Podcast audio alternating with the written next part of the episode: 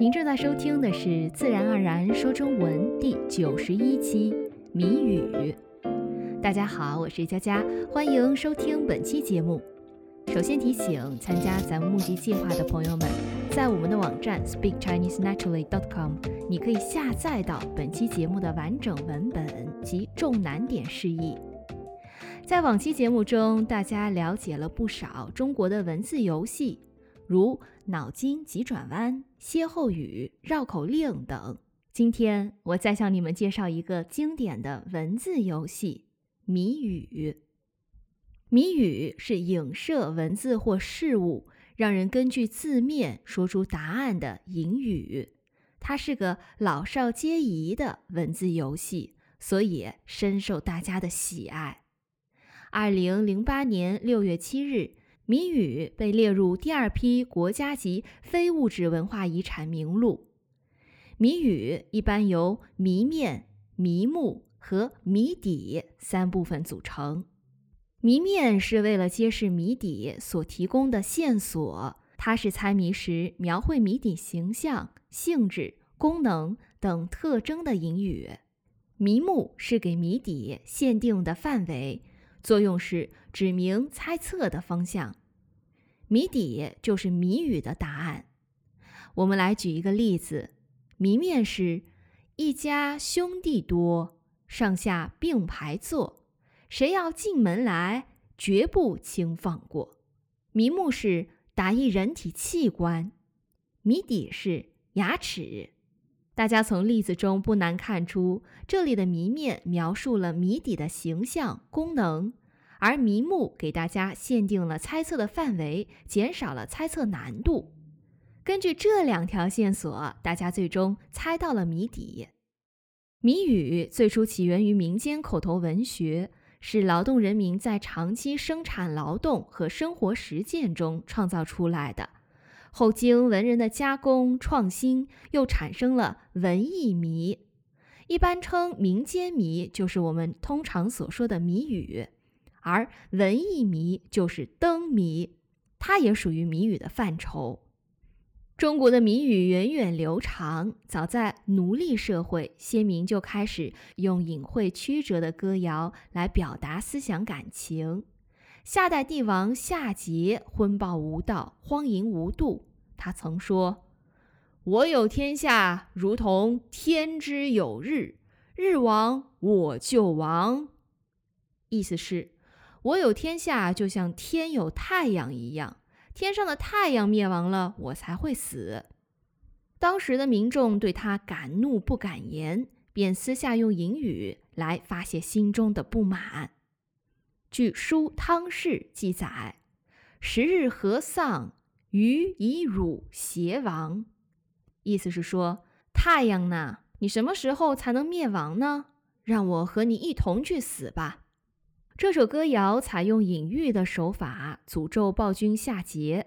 它可以说是我国谜语的最早萌芽。再如《周易·归妹·上六篇》的商代短谣《女成筐》。也可算是我国谜语的最早记录之一。女成筐无实，是窥阳无血。意思是那少女捧着筐在下面接，筐子却像没有装东西一样。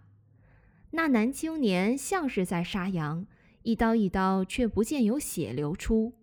这样的描述让人产生疑问：如果没东西，为什么要用筐子接？杀羊又怎能不流血？他们到底在干什么？这则短谣运用传统谜语常见的矛盾法，巧妙地表现了牧场上一对青年牧羊人夫妇剪羊毛的情景。原来筐子显得空虚而不实，是因为装的不是羊肉，而是蓬松的羊毛。原来杀羊不见血，是因为他不是在杀羊，而是在用刀割取羊毛。这则短谣已是谜语的雏形，只是在当时还没有专门的名称。到了春秋战国时期，这种谜语雏形已十分流行，并有了名称，叫搜词和隐语。搜词作为外交斗争的形式登上大雅之堂，多流行于官宦与文人之间；隐语则较晚出现，但它普及到了普通民众之间。谜语在魏晋南北朝时期有了重大发展。南朝刘协在《文心雕龙》中写道：“谜也者，回护其辞，使昏迷也。”这一定义一直沿用至今。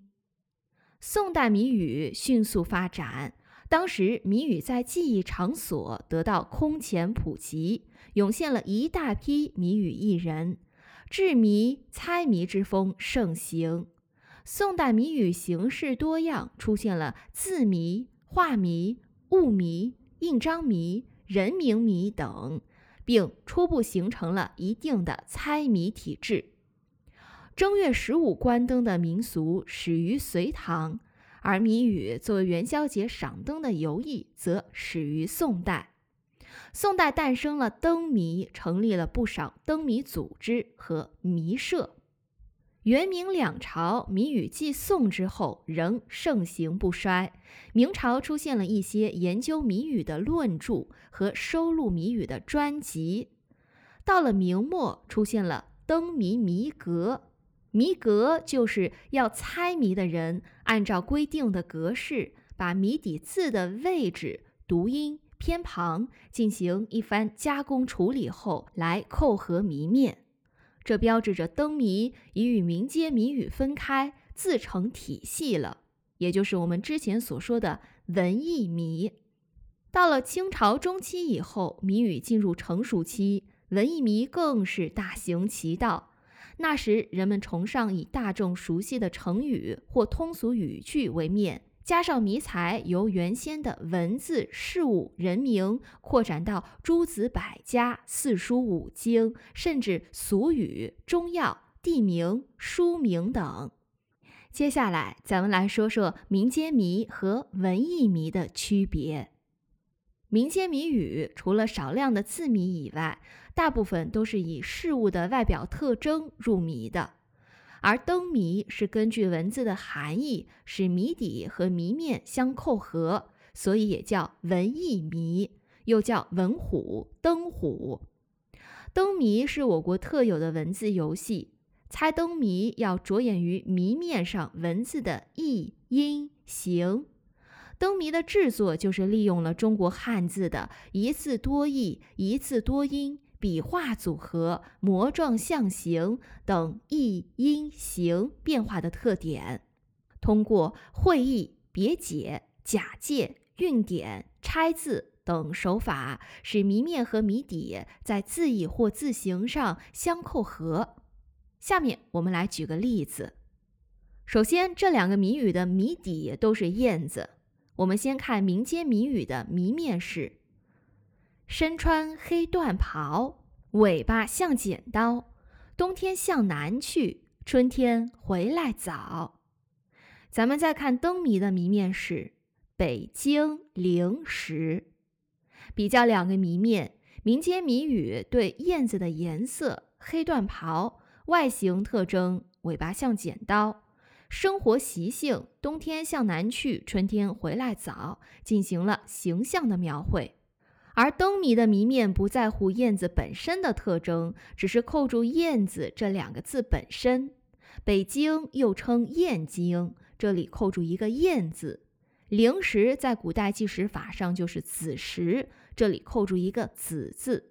大家不难发现，猜灯谜，也就是文艺谜，其实要比民间谜难度更高。所以，即使不识字的人也可以猜民间谜，而却不可能猜得出文艺谜。怎么样？介绍到这儿，大家是不是也跃跃欲试了呢？下面咱们就一起来猜谜语。每个谜面谜目后，我会给大家几秒钟的时间去思考。如果你需要更多的时间，也可以按下暂停键，因为之后我会直接公布谜底。准备好了吗？那我们就开始吧。一，有样东西真稀奇，生活生产不能离，要是你去乱碰它，它就对你不客气。打一能源。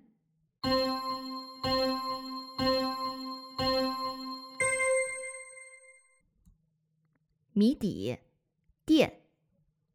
二，头戴红帽子，身披五彩衣，从来不唱戏，喜欢吊嗓子。打一动物。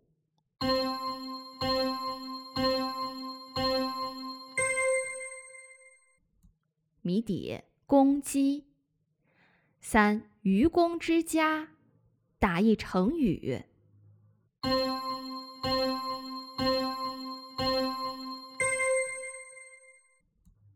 谜底：开门见山。四，入门无犬吠。打一字。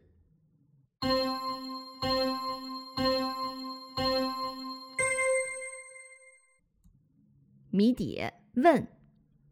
五，上不怕水，下不怕火，家家厨房都有一个。打一生活用品。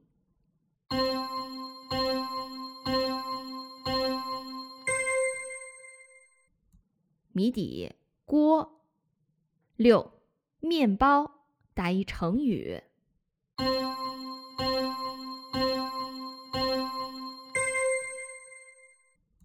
谜底：其貌不扬。七，孔雀收屏。打一人名。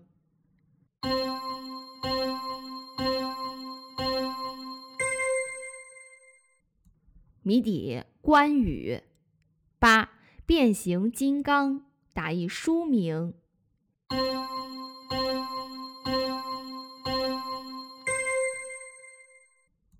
谜底：易经。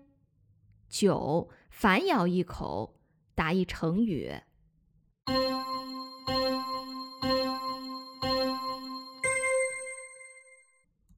谜底：以牙还牙。十，分头而战。打一调味香料名。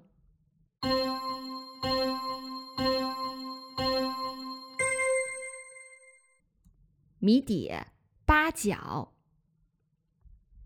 怎么样？你猜出了几个？是不是很有意思？欢迎来我们的网站和各大社交平台与大家分享。下期节目我们来说网络流行语，喜欢这一主题的朋友们千万别错过了。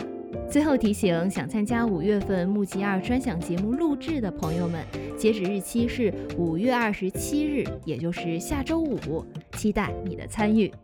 感谢收听，咱们下期见。